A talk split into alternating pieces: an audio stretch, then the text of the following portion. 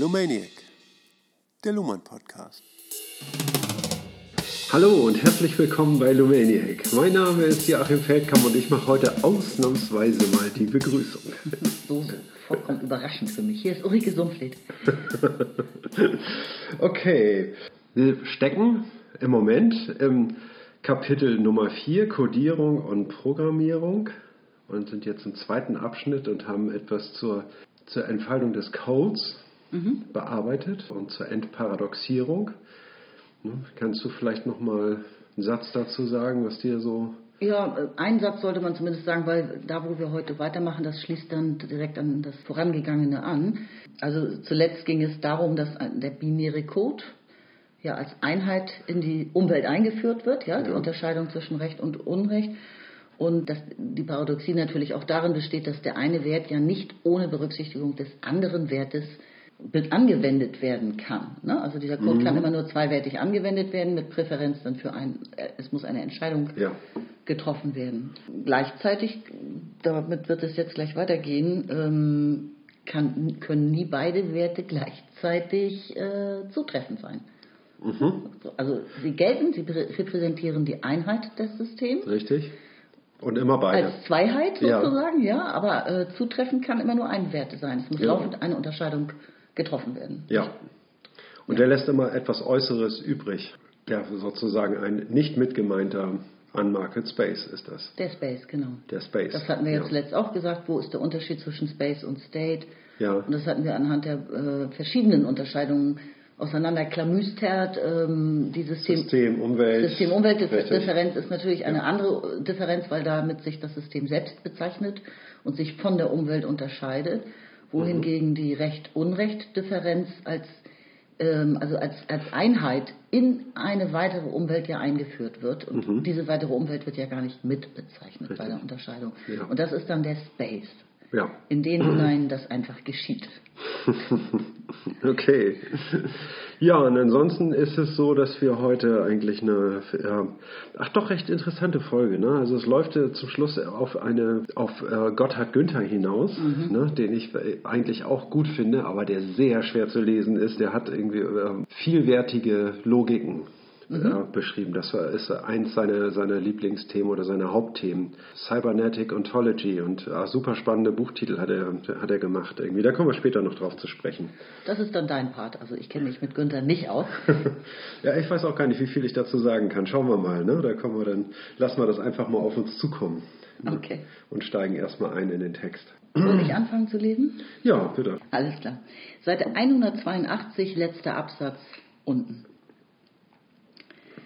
Auf diese Weise entfaltet der Code das Paradox, das darin liegt, dass die Einheit des Systems in zwei inkompatiblen Werten besteht, also dass eine Unterscheidung zwei Seiten hat, die zeitlich gesehen zugleich relevant sind, aber nicht zugleich benutzt werden können.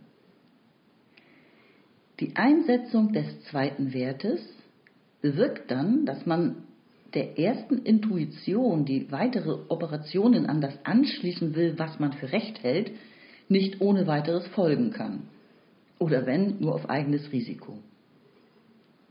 Der zweite Wert ist daher ein Negativwert, ein Kontrollwert, ein Wert, der bewirkt, dass alles Recht kontingent wird, unter Einschluss auch des Unrechts.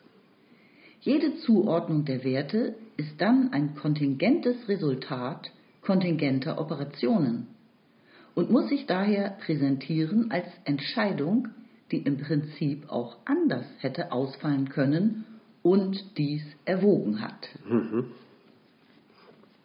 Dieses, dass es auch hätte anders ausfallen können, ist, glaube ich, ein, äh, eine Standardformulierung im Zusammenhang mit Kontingenz, ne? mhm. ne? dass es eben auch anders hätte sein können, ne? dass es nicht vorhersehbar ne, dass, es, ähm, dass es jetzt so kommt. Ne? Ja. Und auf der anderen Seite ist Kontingenz auch nicht die, ein, äh, repräsentiert kein Chaos oder keine, äh, keine völlige Willkür, ne, sondern es gibt eben einen eingegrenzten Bereich des Erwartbaren, ne, ja. innerhalb dessen etwas kontingent ist. Genau, also ne, eigentlich genau das Gegenteil von Chaos, würde ich sagen. Ja, das, das Gegenteil. Ne? Also ein, ein wie soll man sagen, eine strukturierte Ungewissheit. Mhm.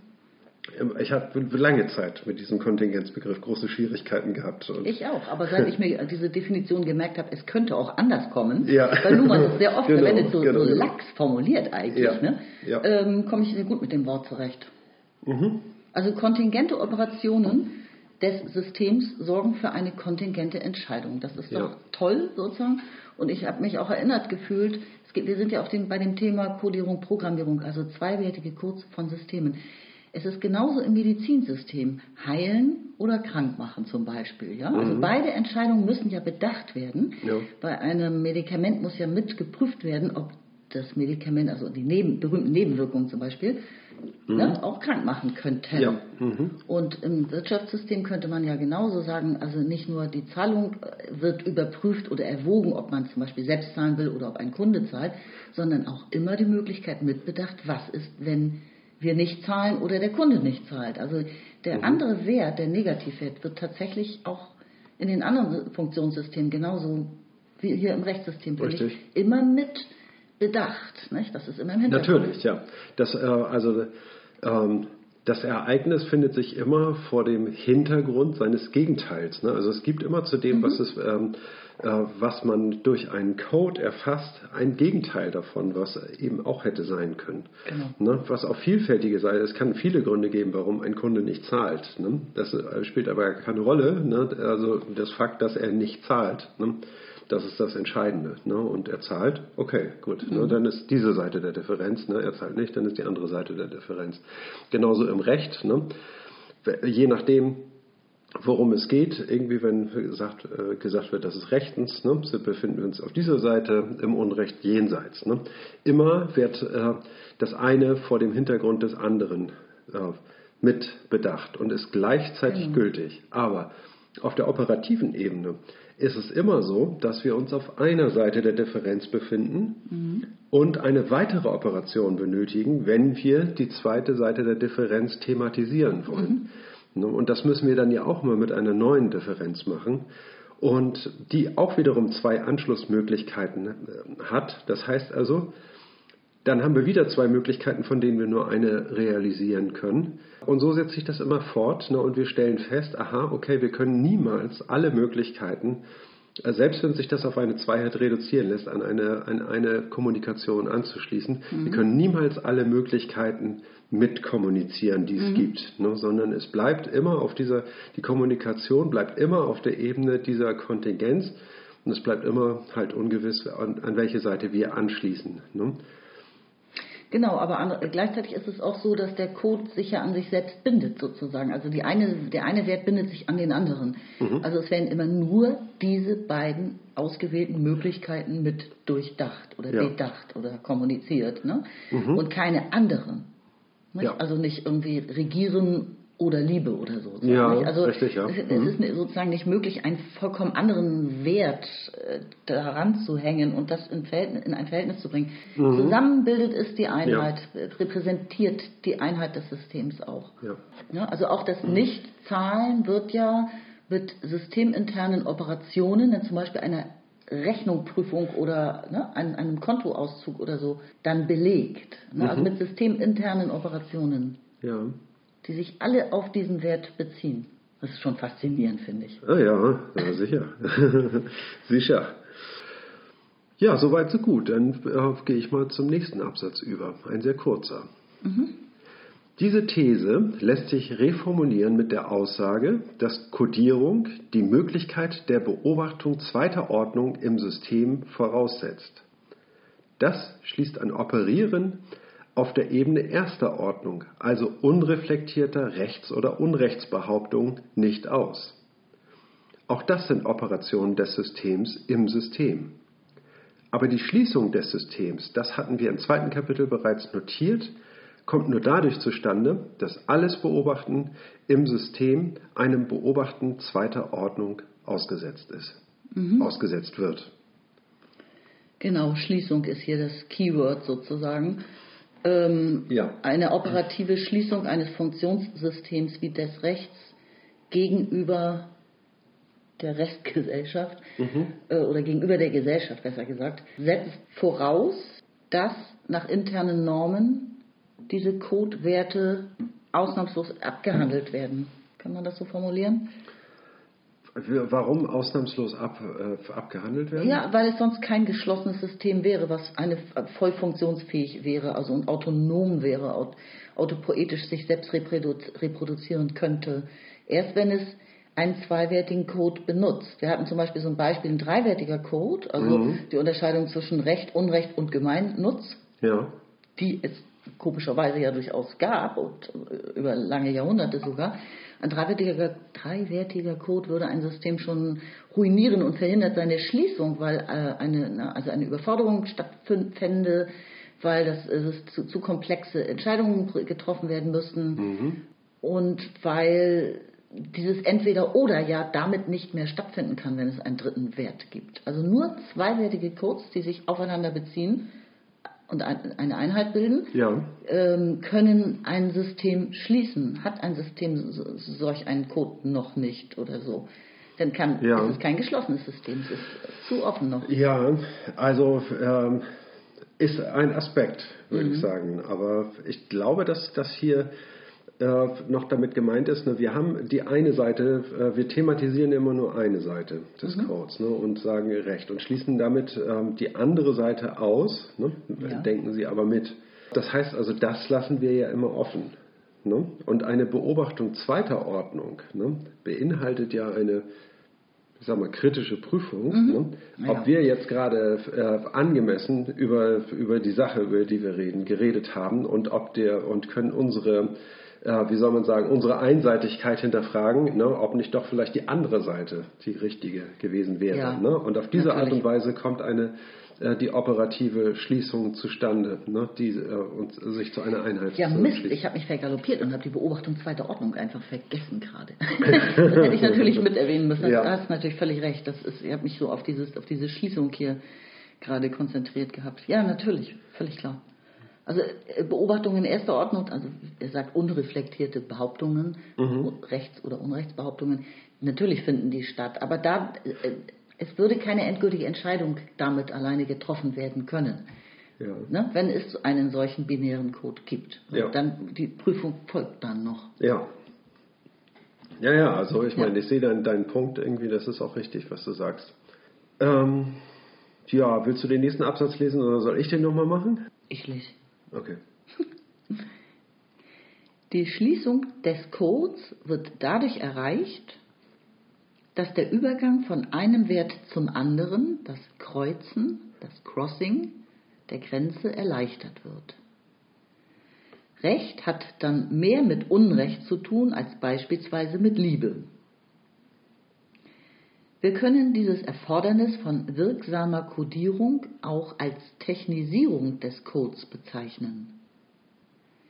Das soll besagen, dass das Kreuzen wie eine technische Operation vollzogen werden kann, deren Gelingen von wenigen Bedingungen abhängt und weder vom Sinn der Welt insgesamt noch von den partikulären Merkmalen des in Anführungszeichen Subjekts das den Übergang vollzieht. Die Codewerte selbst bedürfen, wie bereits gesagt, keiner Interpretation. Man kann auch ohne Welt- und Menschenkenntnis wissen und voraussehen, wovon es im Einzelfall abhängt, ob etwas Recht oder Unrecht ist. Man muss nur diejenigen Bedingungen beachten und entsprechende Ausschnitte von Welt- und Menschenkenntnis mobilisieren können, die im Rechtssystem selbst als entscheidend bestimmt sind. Man muss zuerst im Gesetzbuch nachschlagen. Und die Frage ist nur noch, wo? Mhm. Ja, wie wir eben gesagt haben, ne, ist dieses das Kreuzen der Grenze ne, durch eine Beobachtung zweiter Ordnung und eine eine Prüfung des Gegenteils ja. könnte man jederzeit daran anschließen. Ne? Okay, wir haben das eine, wir haben uns ähm, kommuniziert im Sinne des einen ne? und jetzt können wir spekulativ nochmal eine, eine Prüfung des anderen mhm. äh, anschließen, ne? um uns ähm, zu versichern. Ne? Mhm. Und das ist letztlich ein sehr einfaches ähm, Prinzip. Dann haben wir nämlich äh, eine ziemliche Sicherheit, ne? denn wir haben ja nur diesen zweiwertigen Code. Ne? Und wenn es nicht das eine Genau. ist, dann ist es das andere. Ne? Und wenn, wenn wir das andere aber für sich nochmal gesondert betrachten, ne? als eine, wie soll man sagen, spekulative Hypothese, und das darin nochmal durchspielen und dann zu demselben Ergebnis kommen, dann haben wir eine Sicherheit und eine, eine Geschlossenheit. Ne? Und das ist eine, äh, wie soll man sagen, ein sehr einfaches, logisches Verfahren, was sich, und Luhmann sagte man, es lässt sich technisieren und ich würde sagen, jedes Computerprogramm arbeitet anhand solcher einfachen Kriterien, ne, die so überprüft werden können und äh, so eine, eine Betriebssicherheit gewährleisten können. Hm. Genau, Technik ist ja auch das, was funktioniert. Hier läuft übrigens gerade ein Eichhörnchen über den Balkon. Entschuldigung, dass ich abgelenkt bin. Ich sage hier einen hoppelnden, nüssemampfenden Schatten. Ähm, ich habe noch mal gedacht, auch das kann man ja auf andere Funktionssysteme übertragen. Es, also er weist ja darauf hin, man, man muss nur äh, da, dort nachgucken, wo das System selbst die Kriterien festgelegt hat, ne? wie man es überprüfen könnte.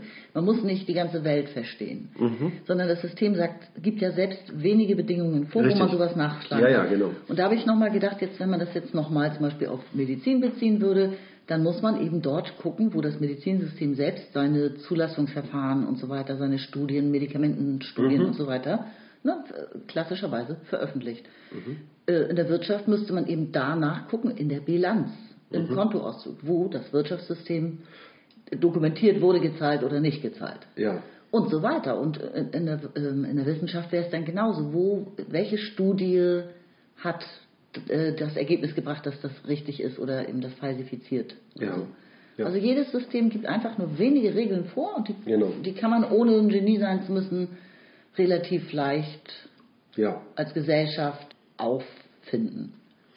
Richtig, ne? also sie liegen quasi auf der Hand. Ne? Wenn man äh, bestimmte Gesetze anwendet, bestimmte Präzedenzfälle heranzieht ne? und wenn auch die Auswahl dieser Gesetze und Präzedenzfälle äh, nach gewissen normativ vorgegebenen äh, Kriterien erfolgt, dann ist es eigentlich ganz klar, ne, wie eine Sache zu entscheiden ist. Man kann es komplizierter machen und ich denke mal, dass, äh, dass die Arbeit von, von Rechtsanwälten, die, äh, die teuer bezahlt werden, eben genau darin bestehen, einen Fall, der eigentlich klar ist, komplizierter zu machen, als er zu sein scheint ne, und äh, noch weitere Materialien heranzuführen, die, eine, die eine Entscheidung dann eben schwieriger machen. Ne, und äh, noch mehr, wo noch mehr zu berücksichtigen ist und das aufzeigen können. Naja, ich meine, der Zugang zu tieferen Informationen, der ist in allen Funktionssystemen sehr erschwert worden in einer immer komplexer werdenden Welt, würde ich sagen. Ne? Also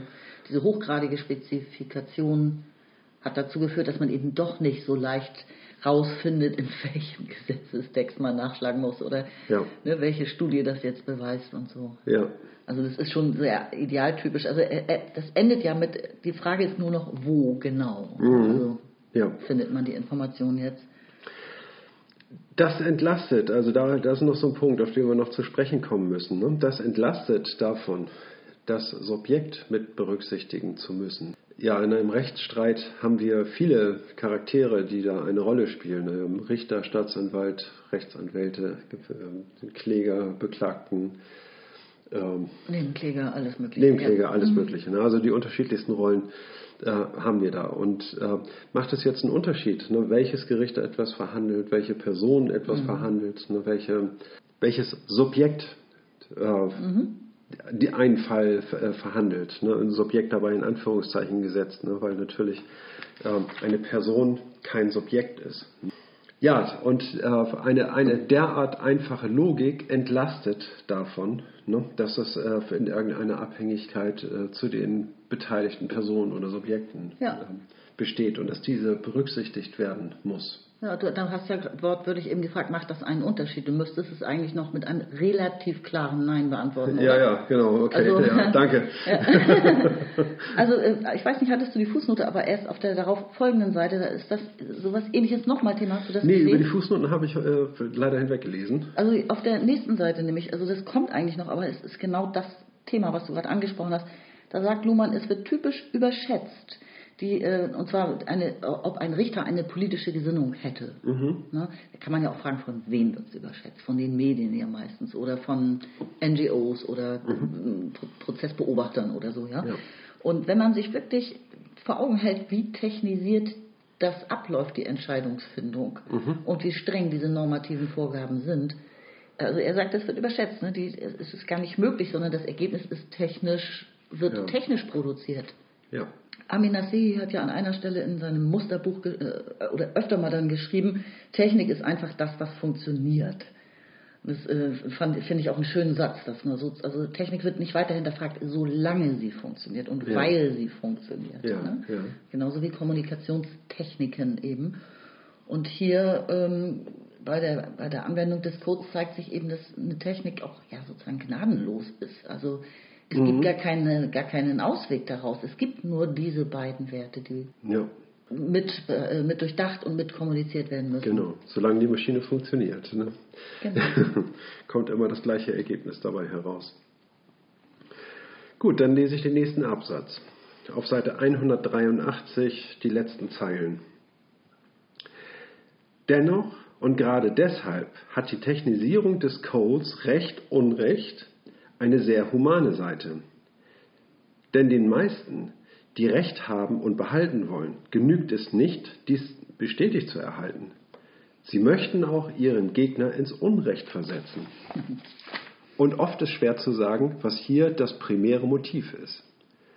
Der Code erlaubt durch eine glatte, eben technische Kopplung von Wert und Unwert, dass dies quasi automatisch geschieht und dass man sich nicht besonders exponieren muss als jemand, dem es vor allem daran liegt, dass sein Gegner Unrecht bekommt. Ja, das erledigt das System einfach für einen mit, ne? Und zwar ganz, Ja. ja, eben automatisch. Also Ja, das nennt er die humane Seite. Ne? Also es ist aber doch irgendwie human, verstehe ich jetzt ja, also menschgerecht. Ne? Und ähm, ja, das, der Mensch im schlechteren Sinne gemeint, des Menschels sozusagen da in dieser äh, in diesem Ansinnen. Ne? Also Recht zu bekommen reicht nicht aus. Ne? Man muss sozusagen auch den, den Gegner in diesem Streit sinken sehen. Ne? Ja, Das die Genugtuung. Diese Genugtuung Erfahren. irgendwie will man da noch haben, was ich jetzt für fragwürdig halte, ja, zumindest nicht tugendhaft. Aber man muss es nicht aussprechen. Das Urteil erledigt ist von ganz allein. Also jeder, der. Ach so, Ne, das, ja. das, verstehst du? Also der, man, Das muss, man muss sich nicht exponieren. Du musst dich nicht hinstellen und Ja. jedem noch mal klar, jedem Beobachter klar machen, sozusagen, dass der andere jetzt Unrecht hatte, sondern Mhm. das Urteil beinhaltet das ganz automatisch. Jeder versteht das. Man Ja. muss nicht noch darauf hinweisen. Okay. Und gibt diesem Tri- Trieb sozusagen ähm, den, den Rückhalt, sage ich mal. Ja, ja. Er sagt ja, das Motiv kann sonst welcher Art sein. Ne? Also Ja. kann ja auch, weiß ich nicht, Rachsucht sein oder Boshaftigkeit kann es auch sein. Boshaftigkeit, ja. Boshaft war sein Hauptpläsier. Nun hängt der Vogel hier. Nee, wie war das noch? Gab da so ein schönes Gedicht von Wilhelm Busch, irgendwie von so einem Raben, der sich da über eine Flasche Wein hergemacht hat. Stimmt, ja. Ne, Und dann hat die Großmutter zum Schluss gesagt zu dem Knaben, die Bosheit war sein Hauptpläsier. Drum hängt der Vogel hier. Dann hat er sich in dem Strickzeug verheddert und hat sich am Tischbein aufgehängt. Ganz furchtbar. Auch irgendwie witzig. Ähm, ich glaube, dass ich den nächsten Absatz noch mitlesen sollte. Ich habe zwei furchtbar kurze Absätze. Nur. Na, wenn es Ja. dich jetzt also sich gerecht anfühlt, dann mach das doch. Also auf Seite 184, den oberen Absatz. Technisierung kann als Bedingung von und als Aufforderung zu rationalem Entscheiden begriffen werden. Damit werden dann aber Rationalitätsansprüche durch die Form des Codes limitiert. Man kann von spezifisch juridischer Rationalität sprechen, daraus aber nicht ableiten, dass es sich um gesamtgesellschaftliche Rationalität handelte. Damit wird auch die Verwendung des Begriffs Vernunft in diesem Zusammenhang problematisch. Was jedoch erreicht werden kann, ist, dass innerhalb von unscharfen Toleranzzonen feststellbar ist, ob bei der Zuordnung der Werte Recht und Unrecht ein Fehler unterlaufen ist oder nicht. Und das wiederum ist Voraussetzung dafür, dass es sinnvoll sein kann, eine Hierarchie der Fehlerkontrolle, also einen darauf spezialisierten Instanzenzug in das System hinein zu organisieren. Nur so ist schließlich die Vorstellung vertretbar, dass viele Verfahren gleichzeitig nebeneinander ablaufen und trotzdem gleichsinnig entschieden werden, so dass es nicht oder nur in geringem Maße sich auf das Ergebnis auswirkt, welches Gericht, welche Kammer, welcher Richter mit einer Entscheidung befasst ist. Die Frage hat zwar bei Praktikern und auch in der Rechtssoziologie erhebliche Aufmerksamkeit gefunden und offensichtlich kann es unter Umständen darauf ankommen. Aber selbst dann bewährt sich die Technisierung des Codes insofern, als dies als eine Anomalie behandelt wird und dass man aufgrund von Rechts- und Sachverhaltskenntnissen spezifizieren kann, ob und in genau welchen Hinsichten es einen Unterschied machen kann, wer die Entscheidung trifft. Mhm. Okay, ich gehe mal an den Anfang zurück. Spannendste Gedanke am Anfang ist ja, er sagt, was ist eigentlich die Voraussetzung von rationalem Entscheiden mhm. und äh, nennt hier die Technisierung. Da müsste ich vielleicht gleich nochmal daran anschließen und sagen, dass die Rationalität verstandesmäßig und an der Logik orientiert ist. Ne? So funktioniert, sag ich mal, der Verstand. Ne? Das ist eine, eine Rationalität. Ein, Vernunft setzt sozusagen da noch etwas obendrauf. Ne? Mhm, ja, auf die Vernunft würde ich natürlich jetzt auch ja, gleich nochmal kommen. Ne? Ja.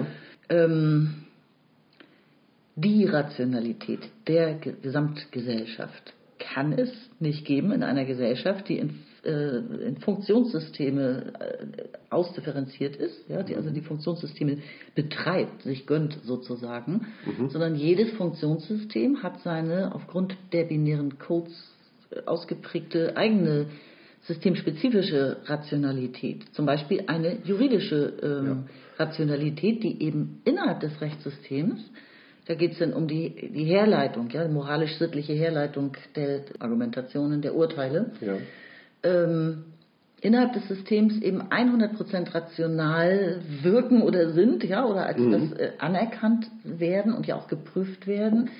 Aber natürlich, äh, es gibt ja noch den Blick der Gesamtgesellschaft auf das System und das können ja ganz andere Maßstäbe sein, Kriterien, andere äh, Rationalitätskriterien sein. Ja. Und das heißt, es gibt eigentlich ganz viele rationale Urteile oder Betrachtungsweisen. Ne? Also es gibt, es gibt mehrere äh, ja. rationale Entscheidungsmöglichkeiten. Ich sage nur ein Wort, ne, dann kommt die Moral ins Spiel. Ne? Genau, die Moral. Ja. Ne, und wir haben jetzt ein, ein rechtskräftiges Urteil und alle Verfahrensbeurteiler sagen, ja, das Urteil ist gültig, ne, auch in mehreren Instanzierungen. Trotzdem kann ein gesamtgesellschaftliches Urteil zu einem vollkommen anderen Schluss kommen und sagen, ja, der hätte doch freigesprochen werden müssen und äh, nach moralischen Gesichtspunkten, die angeführt werden oder nach, äh, nach wirtschaftlichen Gesichtspunkten, die angeführt werden und so fort fort. Ne? Eine Rationalität, ne, wie die im Rechtssystem und, eine, äh, und die sich an, an einem Code orientiert, ne, schafft, sage ich mal, eine,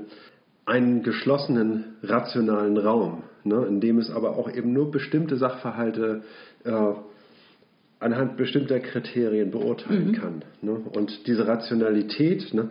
ja, es gibt immer etwas, was über diese Rationalität hinausgeht. Ne? Immer.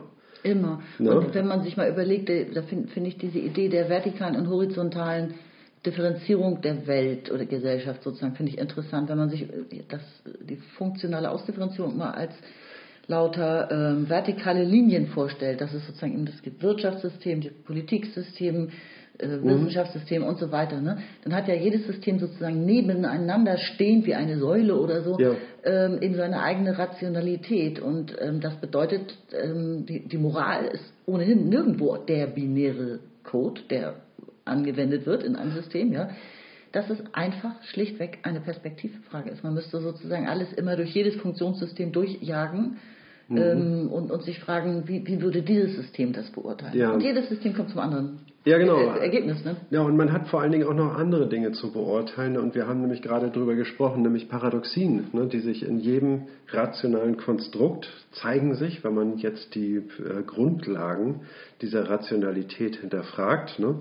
Ich will jetzt nicht das Wort Axiome sagen, aber äh, es geht in diese Richtung. Ne. Also wenn man sich die Grundlagen der Rationalität und die Grundsätze der Logik, die dabei verwendet wird, anschaut, ne, dann äh, stellt man fest, am Ende gerät man mit äh, Paradoxien in Konflikt. Ne? Und das ist klassischerweise der Punkt, an den Metaphysiken einsetzen und mhm. in den äh, oder wo eine Vernunft einsetzt ne? und sich ähm, Gewissheit darüber verschaffen muss, inwiefern eine Rationalität gilt und anwendbar ist und wo die Grenze ist und wo sie nicht mehr gilt und nicht mehr anwendbar ist. Ne? Und muss sich dann, muss dann zu vernunftorientierten Prinzipien kommen, wann ist, äh, wann es das verwenden darf und wann nicht.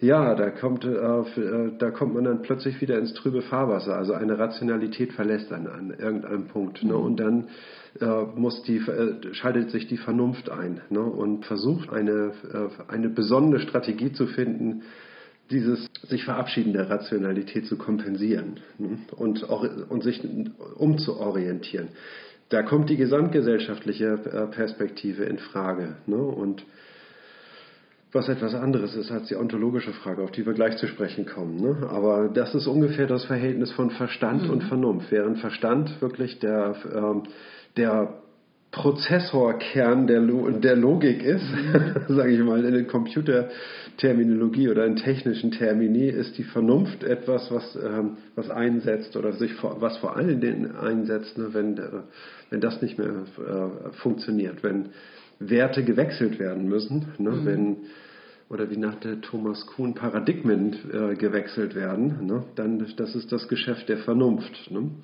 Was der Verstand ja nicht mehr leisten kann ne, mit, mit der Logik. Hm. Ähm, es fällt mir jetzt schwer darauf, irgendwas zu antworten, muss ich ehrlich sagen. Ja, ich bin, hab, bin auch nur etwas herumschwadroniert.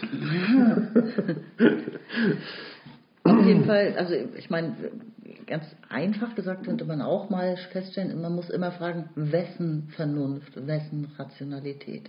Es ist alles eine Perspektivfrage hier. Ne?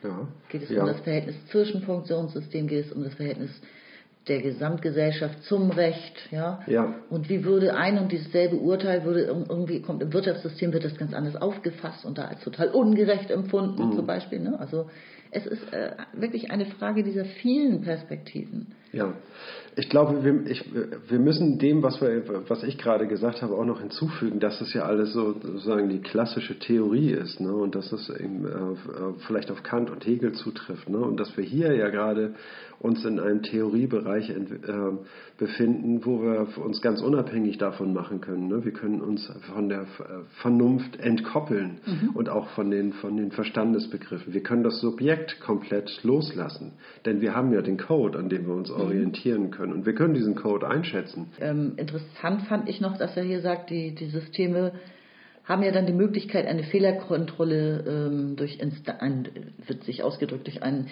darauf spezialisierten Instanzenzug in sich selbst hinein zu organisieren. Ja. Also ne, sie ja. können wiederum an den, den Codes recht unrecht orientiert Instanzen schaffen, die versuchen, ja, Merkwürdigkeiten auf die Schliche zu kommen und aber mhm. auch zu kontrollieren, ob es immer mit rechten Dingen zugeht. Ja, genau. Ne? Oder können halt heikle Fragen für die niemand so recht eine Antwort hat, ne, die können Sie an die an wissenschaftliche, an die Rechtswissenschaft äh, delegieren. Ne? Sie mhm. können rechtliche Entscheidungen, ne, äh, die komplex waren, irgendwie nochmal in eine andere Instanz verlagern und äh, mhm. die Möglichkeit der Berufung einräumen und so weiter. Die, das ist ja dieser Instanzenzug, der, äh, ja. von dem hier die Rede ist. Ne? Das ist eigentlich die berühmte freiwillige Selbstkontrolle, ne? ja. die ja in der Wirtschaft nicht so super funktioniert ja. aber die eigentlich jedes System benutzt. Ja. Ne? Freiwillige Selbstkontrolle, damit das System ein System bleiben kann. Ja. Man will ja glaubwürdig bleiben. Ja. Ja, und auf diese Art und Weise kann man äh, zu einer relativ homogenen ähm, Struktur kommen, in dem gleiche Fälle gleich beurteilt genau. werden. Kontingente Entscheidungen getroffen werden können, ja. Ja. ja. So sehe ich das auch. Und in diesem Zusammenhang hatte er diese Fußnote hier, ne, mit der ja. politischen Voreingenommenheit.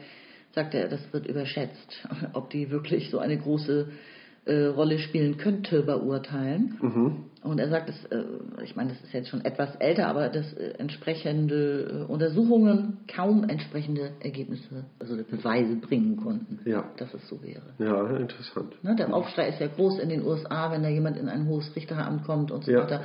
Ah, politischer Wahnsinn, dass irgendwie, wer ist da in so ein Amt lobbyiert worden oder so. Aber Ja. letzten Endes sind die auch diese Leute, von denen man es vermutet, genauso gebunden an diese, an diese Einhaltung des Codes sozusagen. Mhm.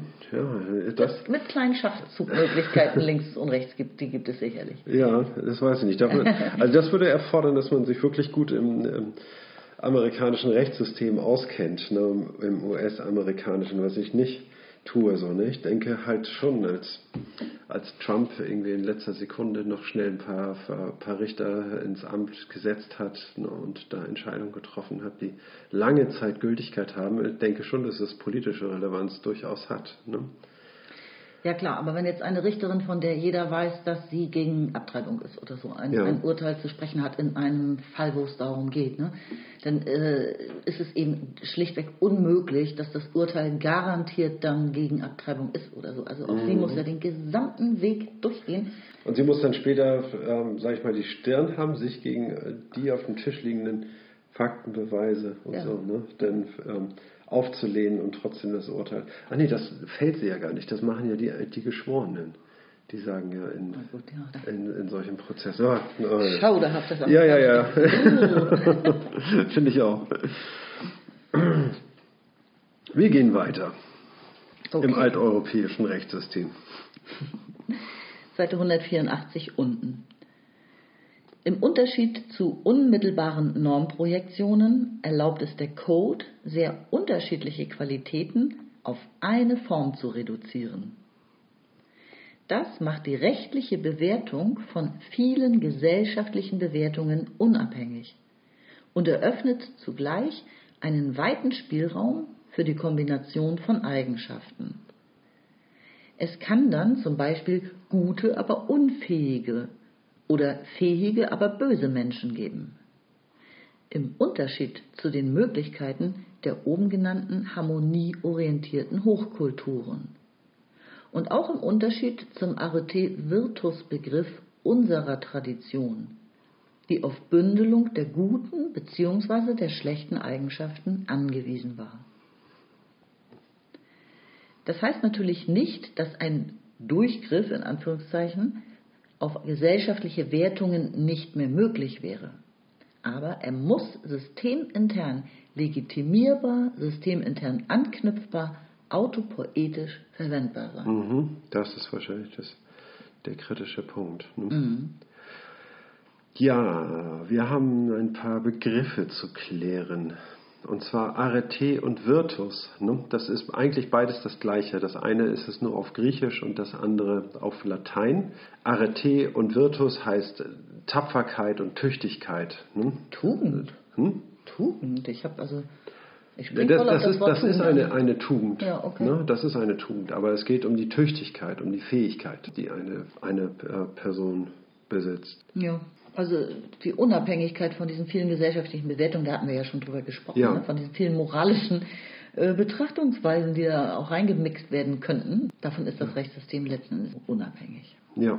Und es ist auch davon unabhängig, alles auf gute oder alles auf schlechte Eigenschaften zuzuschneiden. Ja, ich denke, dass das Entscheidende ist, dass hier eine Form einspringt, ne? nämlich eine Form, die es erlaubt, ein sehr komplexes Umfeld von Bedingungen, die diese Entscheidung äh, beeinflussen könnten, äh, zu befreien. Ne? Und äh, auf eine sehr einfache äh, logische Schlussfolgerung zu bringen und damit die Sache zu entscheiden. Ne? Und das macht das Rechtssystem eben gerade stark. Ne, man könnte auch sagen schwach, irgendwie, weil vieles dabei nicht berücksichtigt wird, ne, aber Ah, stark daran ja. ist eben, ne, dass, es, dass es sehr einfach und dadurch effizient und dadurch ähm, gerecht ist, weil es eben auch sehr gut nachvollzogen werden kann. Und man kann, wenn man es eben logisch so gut nachvollziehen kann, sagen irgendwie, dass es jetzt nicht an dem, an dem Dünkel des Richters oder der Geschworenen liegt, äh, dass diese Sache so entschieden worden ist, ne, sondern ist für jeden nachvollziehbar, okay, gut, das und das kommt zur Anwendung und daraus folgt das und das und daraus folgt das und das und mhm. so kommen wir zu unserem Urteil. Ne? Ja. Also ich tat mich ein bisschen schwer damit oder tue mich ein bisschen schwer damit, wie das mit dem mit unserer Tradition hier gemeint ist. Wenn er sagt, äh, in unserer Tradition waren wir auf Bündelung der guten bzw. der schlechten Eigenschaften angewiesen, also in der Vergangenheit. Ja. Und da fallen mir jetzt aber tatsächlich irgendwie so ja, Gerichtsfilme ein, so Szenen, die man schon so oft gesehen hat aus der alten Zeit, wo dann erstmal lang und breit vorgetragen wurde, was für ein schlechter Charakter, was für einen schlechten Charakter jemand hat. Ja. Ja, also was überhaupt gar nichts mit dem Fall zu tun hat. Das ist ja das Schlimme. Ne? Ja. Sondern es wird erstmal praktisch klargestellt, ist, dass er ist ein Edelmann und der kann ja schon gar nicht böse, was Böses getan ja. haben, weil er, er hat schon ja. 100 Menschen das Leben gerettet und ist so großzügig und so weiter. Und ist das vielleicht damit gemeint, dass das alles entfällt? Man muss sich überhaupt nicht mehr um, das, um die Eigenschaften des Individuums kümmern, ja. wird davon unabhängig. Darf es, darf es geradezu nicht darf mehr. Es nicht mehr. Ja, ne? genau. Man muss die Sachlage beurteilen. Ja. Ne? Und Nur noch die Sachlage und genau. nichts mehr sonst. Ich denke mal, es in vielen Filmen eben auch äh, darum ging, dass man einen starken Mangel an Beweisen hat und an, äh, an rechtskräftigen Grundlagen, vor allen Dingen was die Motivation des Täters äh, angeht. Ne? Und dass man dann zu diesem Mittel greift und Charaktereigenschaften hervorkramt, die nichts mit dem Fall zu tun haben, mhm. um ähm, ja, um, um die Motive zu erhärten, die man annimmt. Genau. Ne? Das ist der. Ähm, Eindeutig verboten aus heutiger Sicht. Ja, ja, in, genau. In ne? Filmen das, von früher oder. Ne? Das kann keine Rechtspraxis sein. Ja. So, ne? Und erstmal eine Schmutzkampagne durchziehen sozusagen. Ja. Guck mal, was das für ein, das deckt. Der Mensch kann ja nur schuldig sein. Richtig. Na, also Rufmord ist das sozusagen, ist auch so ein Wort dafür. Ja. Aber man hat das eben ähm, schon, schon oft gesehen, so dargestellt durch Schauspieler in, in Filmszenen und so. Und es mhm. wird wohl auch was dran gewesen sein. Das ist ja. in der alten Welt mhm. schon erstmal es eine Rolle spielte, ob man eben durchgängig gute oder schlechte Eigenschaften hatte. Mhm. Gut, und jetzt sagt er am Ende, der Durchgriff auf solche gesellschaftlichen Wertungen, ne? also, also etwas, was äh, jetzt als persönliche Merkmale oder, oder was dergleichen, was nicht zur, zur Beurteilung der Sachlage gehört, dass da nicht durchgegriffen werden kann. Ne? Aber es muss äh, systemintern legitimierbar mhm. sein. Ja. Ne? Und nur dann kann man kann es eben auch vorbringen. Das entschärft es wiederum. Ne? Und genau. Absolut. Also das ist ja immer dieses wird stattgegeben oder wird nicht stattgegeben, Einspruch und so weiter. Ne? Also mhm. wenn das nämlich systemintern doch verwendbar ist, also mhm. zur Klärung des Falles, ja. des exakten Falles und nur dieses Falles doch beiträgt, dann ja. kann ja auch sonst ein Argument genau. mhm. relevant sein und systemintern dann eben äh, geklärt werden, wie das zu beurteilen ist. Ich stürze mich jetzt einfach auf den nächsten Absatz. Ein Glück. Ja. Seite 185, obere Drittel. All dies unterstellt, gibt es immer noch zwei mögliche Interpretationen des Codes. Die eine behandelt den Code als Einteilung der Welt in zwei Hälften, Recht und Unrecht.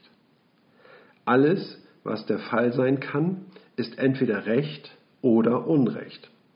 Bei einer solchen Beobachtung und Beschreibung spezifiziert man die eine Seite des Codes und führt die andere als Restkategorie mit.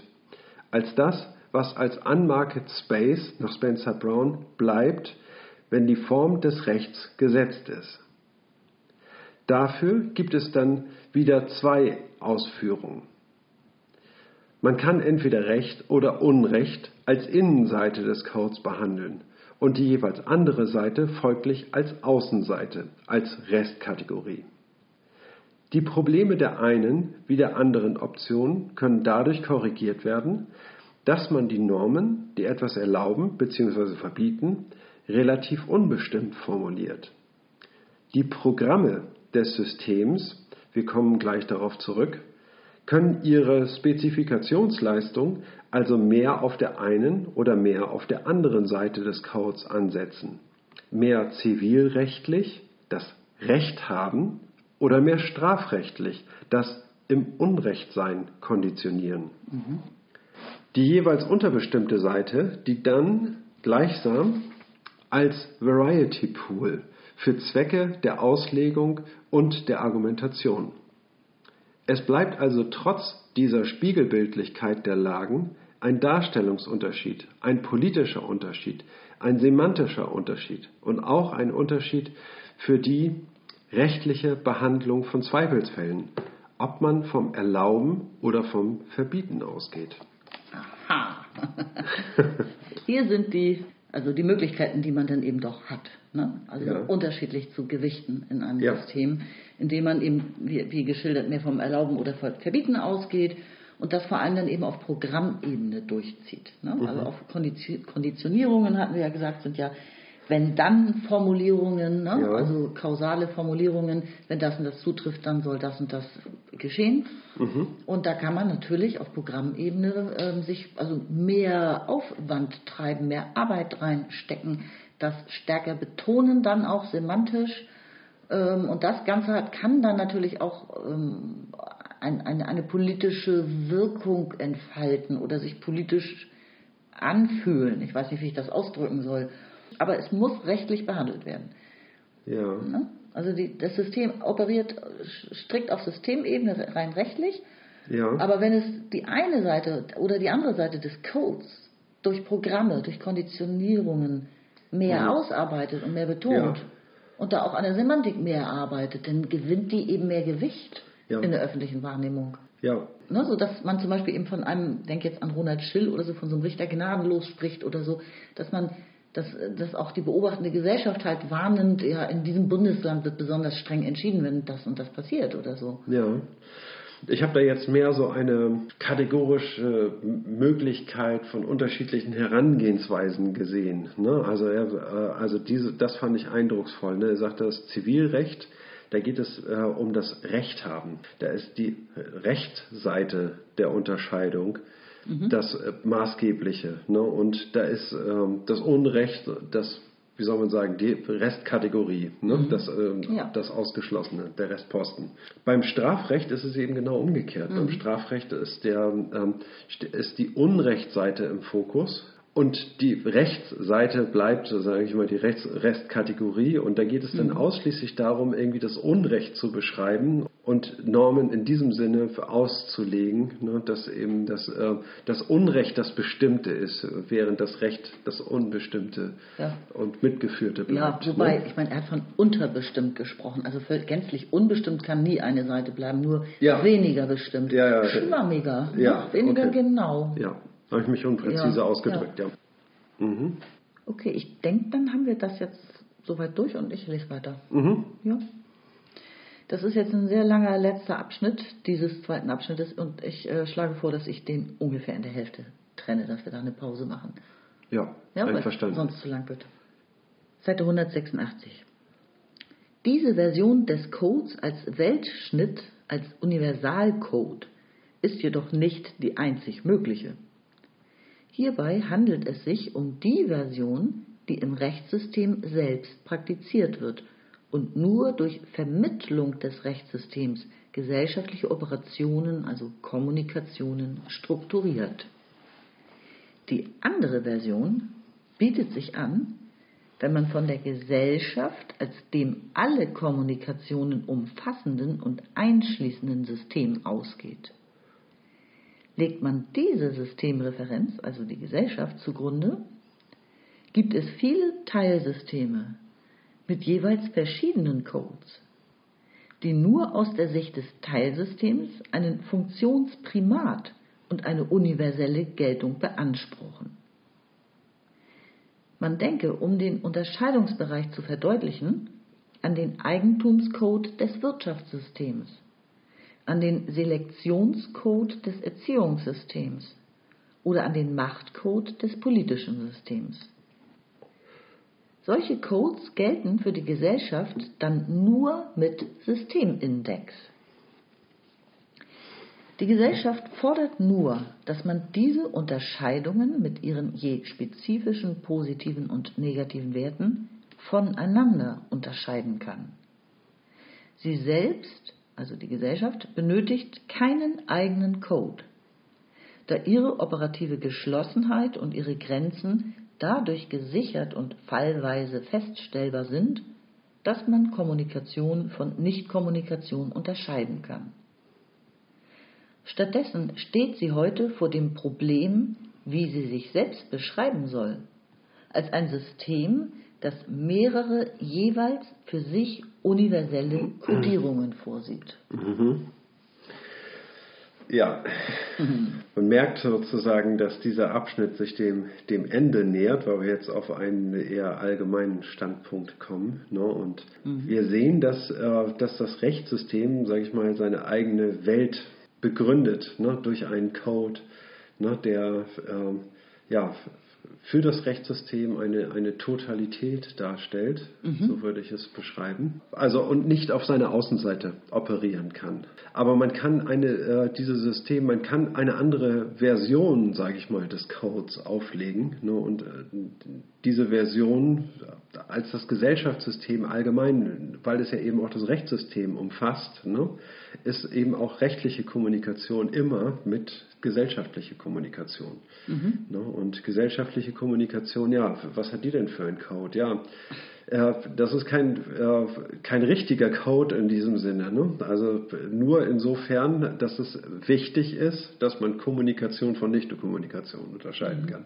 Ne? Das heißt also, das ist der äh, Gesellschaftscode, der ist an die Möglichkeit der Kommunikation selbst gekoppelt. Ja. Und Das finde ich irgendwie ein bisschen schwer verständlich, muss ich ehrlich sagen. Also Ja. die Gesellschaft hat doch gar keinen Code und, und wenn man von einem Code sprechen wollte, dann nur die Unterscheidung von Kommunikation, Nicht-Kommunikation. Naja, Finde ich irgendwie ein bisschen schwer verständlich.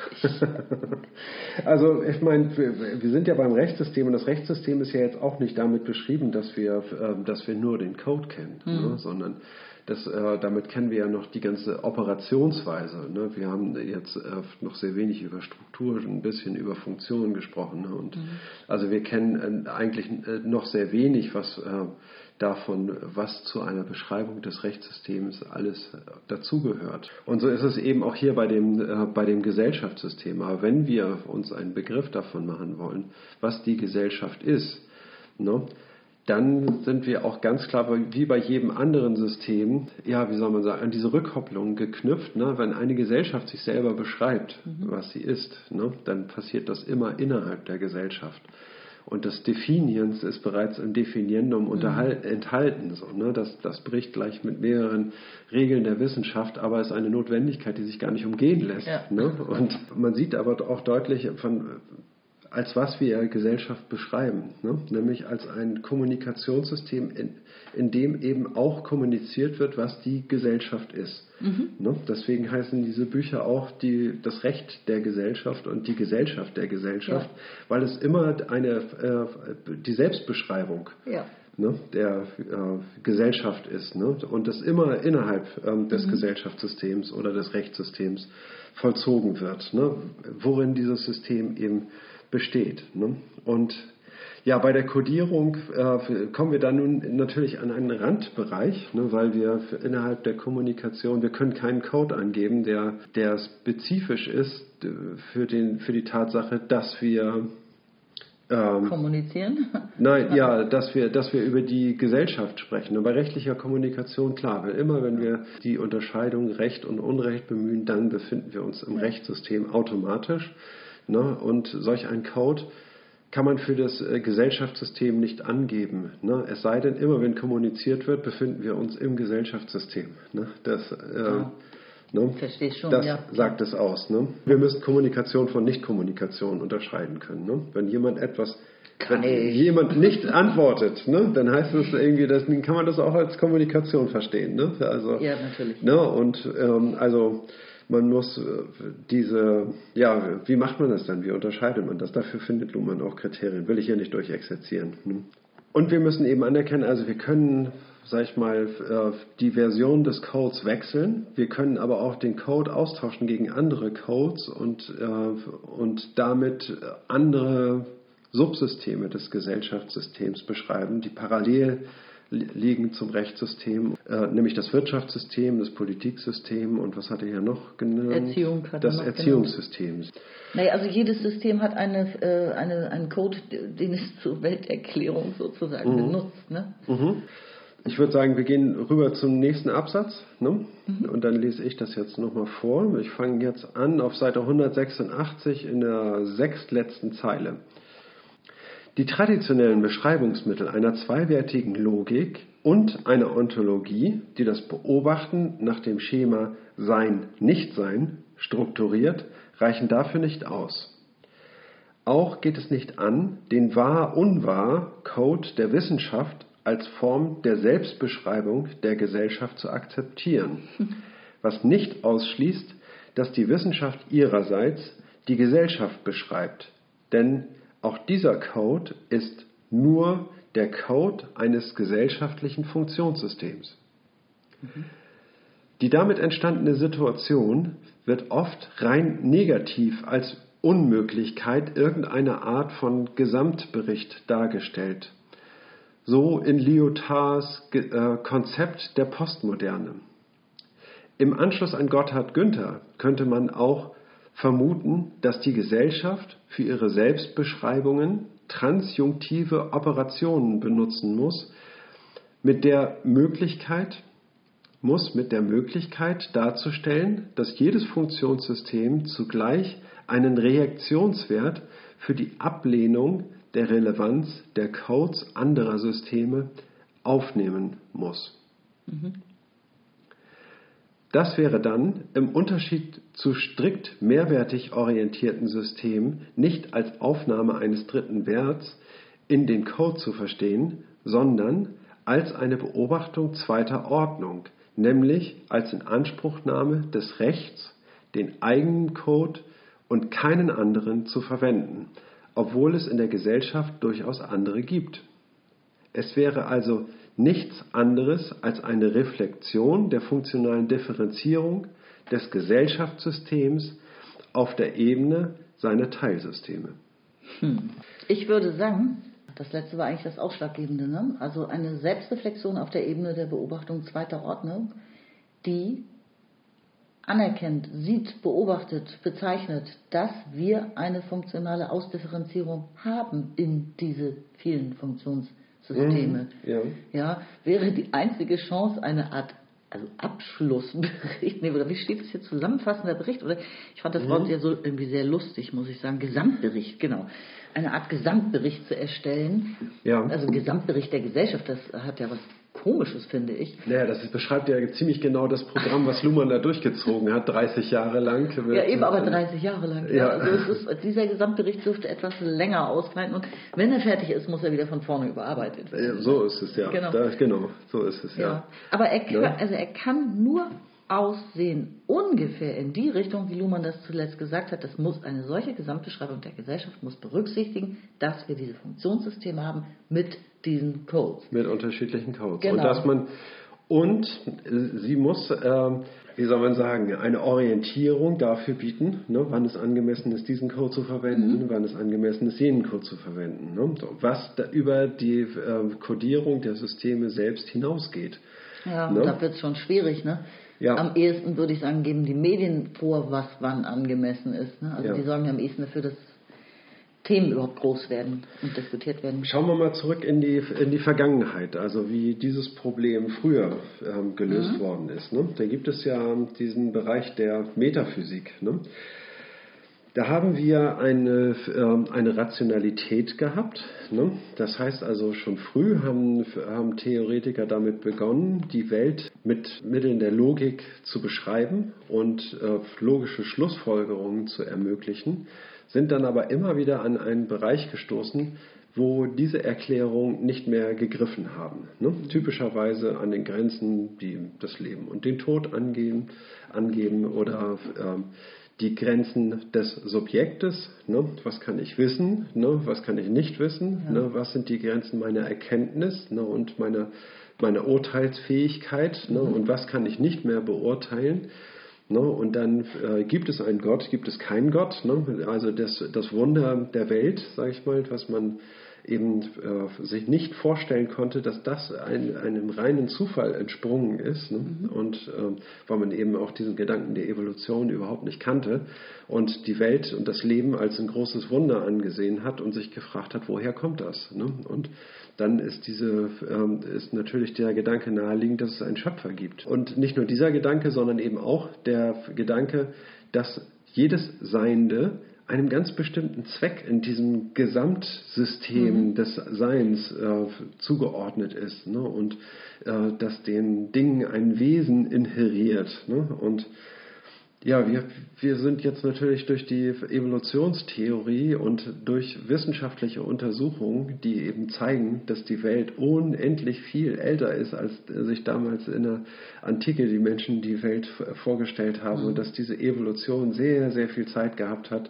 um diese Form hervorzubringen. Und ähm, wir haben ganz andere Erklärungsmodelle dafür gefunden, ne, die uns jetzt allesamt viel plausibler vor äh, erscheinen als, ja. als der ähm, als der Schöpfergott. Ne? Und, und haben uns eben auch von dem, äh, von dem Wesen der Dinge äh, verabschiedet mhm. und äh, sehen nun nicht mehr darin, dass, äh, dass es dieses Wesen gibt, ne? sondern sagen vielmehr, es gibt Autopoiesis. Ne? Und das heißt also, diese ähm, Evolution sage ich mal, ist ein selbstentzündender Mechanismus und jeder, jedes Element dieser autopoetischen Systeme, die es gibt, haben einen einzigen Zweck und das ist ja, die Selbstreproduktion. Die, Selbst, ne? die Selbstreproduktion. Ja. Ne? Und das ist eine äh, und dieser Prozess ist nicht gesteuert, sondern er ist gleichzeitig äh, Grund und Erklärung für ähm, ähm, für sein eigenes Sein, weil er eben genau diese Fähigkeit der Selbstreproduktion besitzt. Ne?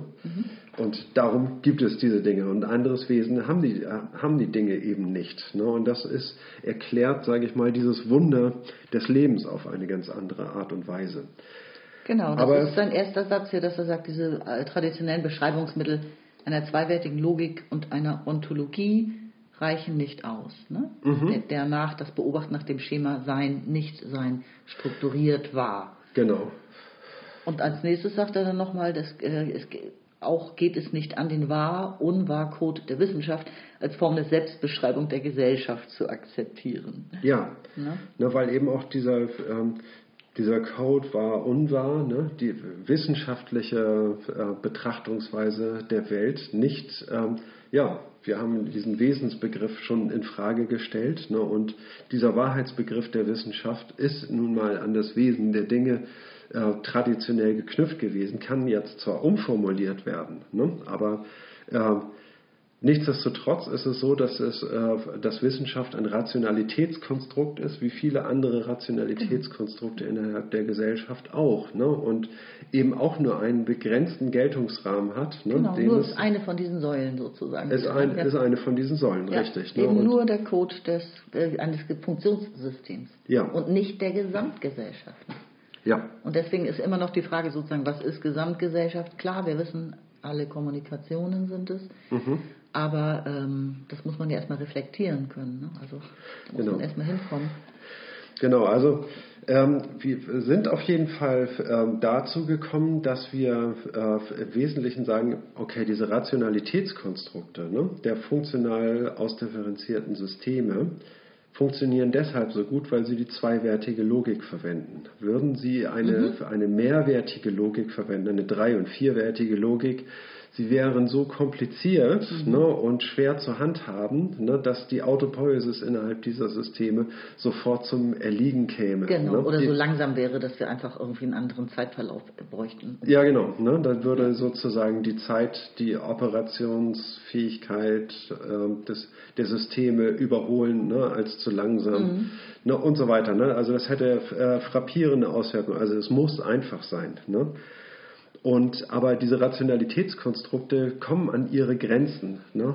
Ja, was brauchen, brauchen wir jetzt doch noch irgendwie eine, eine, äh, eine, andere eine Metaphysik, eine, eine Überrationalität, genau. ne, die, ähm, äh, die das steuert. Ne? Das hat auch dieser Lyotard wohl auch kritisiert. Ne? So genau, das ist das, das Konzept der, der Postmoderne, ja. ne? die dann sagt irgendwie, also die jetzt sich einem großen Pluralismus von verschiedenen Rationalitäten gegenüber sieht ne, und, äh, und bewältigen muss, dass alles irgendwie spekulativ ist. Ne, und so genau kenne ich mich nicht aus. Ich kenne mich besser mit mhm. Gotthard Günther aus, ne, der dann sagt irgendwie, ja, äh, Gotthard Günther ersetzt, sage ich mal, das Konzept der Metaphysik ne, mhm. durch eine ähm, ja, wie, wie, nennt er das, äh, transjunktive Operation. Ne? Ja. Das heißt also durch eine, eine Form, sage ich mal, der, äh, der Logik, die angelehnt ist an eine dreiwertige Logik, ne, aber eben nicht, ähm, sage ich mal, wirklich einen dritten Wert in diese Logik einführt, ne, weil das hätte ja fatale Folgen, Ja. die wir gerade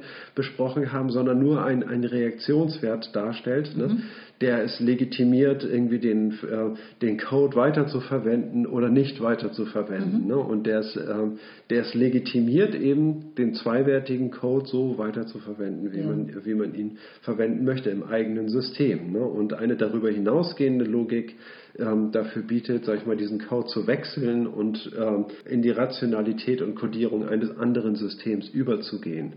Ne? Das ist der, äh, das ist, sage ich mal, diese Leistung der transjunktiven Operation, ne? die hier Mhm. Naja, es gibt beschrieben immer wird. ein Verhältnis der Funktionssysteme auch zueinander und untereinander. Ja. Eine strukturelle Kopplung. Und die ist vielleicht manchmal wichtiger, als wir uns so klar machen, wenn wir uns viel mit Luhmann beschäftigen, weil das nicht andauernd Thema ist. Mhm. Aber diese Verhältnisse untereinander sind sehr wichtig. Und hier weist er stellenweise mal darauf hin, dass er sagt, jedes Funktionssystem muss zugleich, neben seinem binären Code, auch diesen Re Reaktionswert in sich aufnehmen, dass es die Codes der anderen Systeme selbstverständlich ablehnen muss. Ja, Ne? ja, ja. Also Inner, innerhalb des Systems. Des eigenen ne? Systems wiederum, ne? ja. Diese Forderung äh, einstellen kann, den eigenen Code zu verwenden, innerhalb der eigenen Operation, weil äh, durch alles andere ja die Operationalität des Systems total gestört wäre oder abgebrochen wäre. Ja. Ne?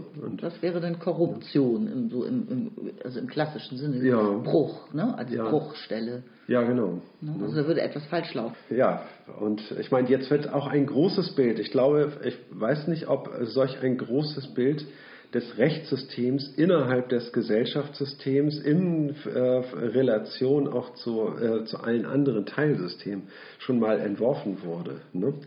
Das, Wohl kaum. Das weiß ich nicht. Ne? Also ich glaube nicht. Ne? Nee, Das- sicher nicht. Ganz am Anfang in diesem Buch ging es doch auch um die Rechtssoziologie, Mhm. was die bisher hervorgebracht hat. Und da legte er ja doch ziemlich nahe, dass das eben nicht vorhanden ist, ja. Würde ich sagen.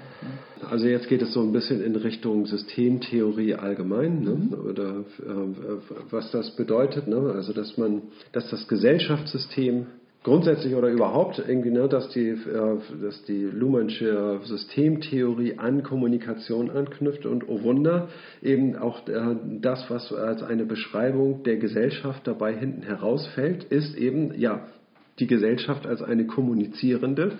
Ne, das ist an die theoretischen Prämissen, sage ich mal, der Systemtheorie von Luhmann gekoppelt. Ne, und dass man dann aber eben anhand einer solchen Logik und äh, nämlich die Kodierung von äh, ausdifferenzierten Funktionssystems ähm, äh, die Gesellschaft beschrieben werden kann als eine Sammlung von, ähm, äh, von Teilsystemen, ne, die einander interpenetrieren, aber alle für sich geschlossen und autopoetisch operieren. Genau. Und man spricht doch immer vom Primat der Wirtschaft. Das ist doch so ein Schlagwort der Moderne auch. Das wird ständig diskutiert. Es geht nun, also alles ist ökonomischen Gesetzen mittlerweile unterworfen, wird ja ständig äh, kritisiert oder drüber geseufzt und so. Und äh, das ist genau diese Thematik. Ne? Und genau da kommen wir wieder zum Rechtssystem. Wo ist das Recht der Gesellschaft, sich dagegen zu wehren? Ne? Und zum Beispiel also ähm, bestimmte Bereiche der Gesellschaft von dieser Ökonomisierung auszuschließen. Oder also wir kommen zum, zum Recht, dass es das Recht geben muss oder die Gesetze geben muss, die, die Grenzen des Wirtschaftssystems einzuhegen. Das geht aber Ja. nur auf rechtlicher Ebene. Also man, wir werden immer, Genau, wenn, ja. ne, bei- gesellschaftlichen Problemen, die die Funktionssysteme landen, werden wir Ja. immer aufs Rechtssystem zurückgeworfen. Naja, also wir haben einen Überhang des Gesellschafts, äh, des Wirtschaftssystems, ne? eine, eine ziemlich starke Dominanz. Genau. Ne? Und wir können konstatieren, dass, äh, dass die Funktion des Rechtssystems dadurch nicht äh, unterbrochen wird. Sie wird der, ich sag, sag mal, der, der Prozess der Rechtsprechung wird in andere äh, Bahnen geleitet, das ist richtig, aber das äh, Rechtssystem verliert dadurch nicht seine, ähm, seine, äh, seine Programmierung, sage ich mal, Nee, oder nee. seine, seine Kodierung, sondern äh, kann weiter operieren. ne? Richtig, Und- aber es wirft trotzdem Probleme auf, weil wir Ja. eben zum Beispiel politisch und rechtlich äh, eben nicht auf globaler Ebene operieren, Ja. wohingegen ja der Handel, die Wirtschaft ähm, mittlerweile globalisiert ist. Das ist eigentlich das einzige Funktionssystem, von dem man sagen kann, das hat eine Glo Globalisierung ziemlich stark vollzogen. Ja. Und da haben wir diese, diese Missverhältnisse oder diese Misstöne zwischen den Funktionssystemen, Mhm. ne, dass also nationalstaatliches Recht oder auf EU-Ebene zum Beispiel, Mhm, ja, ähm, Darauf willst du hinaus. ja, Okay, jetzt verstehe ich. Probleme, Ja. Probleme beurteilen muss, die ähm, global auftreten, Ja. aber pro Land anders behandelt werden. Und das kann ja auch nicht die Idee des Rechts sein. Nein, das, ja. Und das meine ich, die Gesellschaft wird, glaube ich, jetzt Ja. in, in der Situation, in der wir uns heute befinden, im Jahr 2021, sind wir längst in einer Situation, in der das Recht der Gesellschaft auch wahrscheinlich mal weiter ausgearbeitet werden muss. Was Mhm, das eigentlich bedeutet, das Recht der Gesellschaft gegenüber den anderen Funktionssystemen, also insbesondere der Wirtschaft, ja. durchzusetzen oder Ja. ne? Genau, und auch die, auch die Rechtssysteme ne, einander anzunähern ne, und ihre ähm, genau. funktionale äh, Äquivalenz äh, sozusagen zu ermitteln und, äh, und einander anschlussfähig zu machen, dass eben auch deutsches Recht in französisches Recht Ja. überführt werden kann und in die andere Richtung. So, ne? Das heißt also, dass es da übergreifende äh, Mechanismen gibt ne? und dass, diese, dass die rechtliche Kommunikation über die äh, Grenzen, sage ich mal, des Nationalstaates auch hinweggeht. Ganz genau. Ne? Und das nämlich in einem Zeitalter, wo wir ja mehr, mehr, mehr Migration als je zuvor hatten. Deswegen betrifft es auch immer mehr Menschen. Ich glaube, Mhm. Ja. 70 oder 80 Millionen Menschen wabern auf diesem Planeten umher auf der Suche nach einem neuen Platz, Mhm. wo sie bleiben können. Und an diesem Platz werden sie arbeiten müssen. Ja. Ne? Sie müssen sich ja auch so, müssen in der, an der Wirtschaft teilnehmen können. Und aktuell erleben Sie die Situation, dass weder dem einen Rechtssystem noch dem anderen Rechtssystem als, genau. als Schutz, Ja. sag ich mal, äh, ihrer äh, menschlichen äh, äh, Interessen für, Genau. für sich in Anspruch nehmen Ja, können. Menschenrechte durchsetzen, Arbeitsrechte durchsetzen und so weiter. Ja. Da steht vieles auf dem Papier, aber das dann in die Praxis auch durchzusetzen und so. Also insofern denke ich mal, ähm, auf das Rechtssystem kommt wirklich noch viel zu, wenn ich mal jetzt versuche, in die Zukunft zu orakeln, ähm, weil eben diese Globalisierung im Rechtssystem noch gar nicht vollzogen wurde Mhm. und man sieht eben in den Teilsys, in den ganzen Funktionssystemen nur in der Wirtschaft bisher. So.